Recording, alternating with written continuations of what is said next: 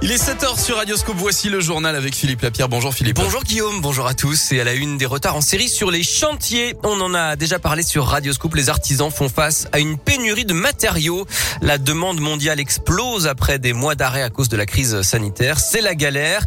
Cyril Beck travaille pour une société d'électricité dans la région et les salariés doivent s'adapter à ces problèmes d'approvisionnement. Aujourd'hui, nous, on fait euh, appel à la sous-traitance pour tout ce qui est armoire électrique. Elles arrivent pas totalement pleines parce que, ben, à la source, ben, effectivement, il manque des produits. Donc on les pose quand même pour pas retarder euh, l'échéance du, chantier, mais on vient venir deux fois euh, travailler sur ces armoires-là, donc euh, effectivement ça nous coûte aussi ben, du temps.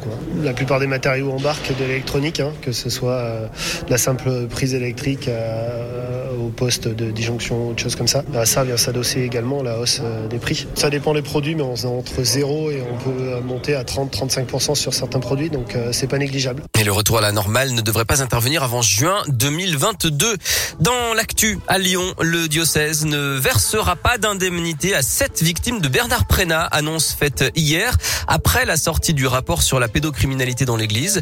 Elles ont déjà été indemnisées en tant que partie civile au procès de l'ancien prêtre et ne peuvent donc pas l'être une deuxième fois selon le tribunal ecclésiastique. En tout cas, elles ont un mois ces victimes pour faire appel.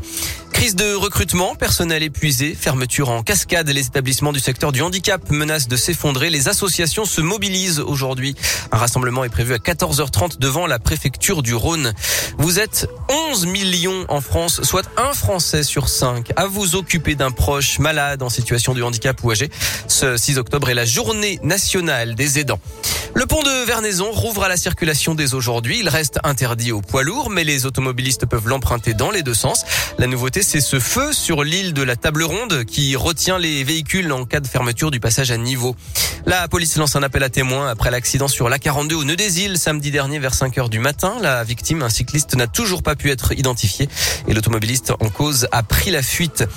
Les concerts dans la métropole, faire de la trottinette sur les berges, une poussée en mêlée au stade de Gerland, on adore, mais pas dans les transports. Ces messages, vous les verrez un peu partout sur le réseau TCL. Une nouvelle campagne de communication est lancée pour rappeler les bonnes pratiques de savoir-vivre dans les transports en commun. Le sport et le football avec les demi-finales de la Ligue des Nations. Italie-Espagne, c'est ce soir à 20h45. En attendant, demain, le match entre la France et la Belgique. La Ligue des Champions commence idéalement pour l'Olympique euh, lyonnais féminin. Victoire 3-0 hier en Suède contre Aken, un club de Göteborg. En basket, Lasvel est déjà dans le trio de tête du championnat. Deuxième journée et deuxième victoire. 94 à 69 hier au Portel. Enfin, le nouveau doyen des Français habite tout près de Lyon. Il s'appelle Marcel Meiss. Il est de Saint-Romain en Galles à côté de Vienne. À 112 ans, il devient le plus âgé des Français après le décès de Jules Théobald qui avait trois mois de plus que lui. Marcel Meiss, ancien, ancien taxi ambulancier et garagiste, est né le 12 juillet 1909.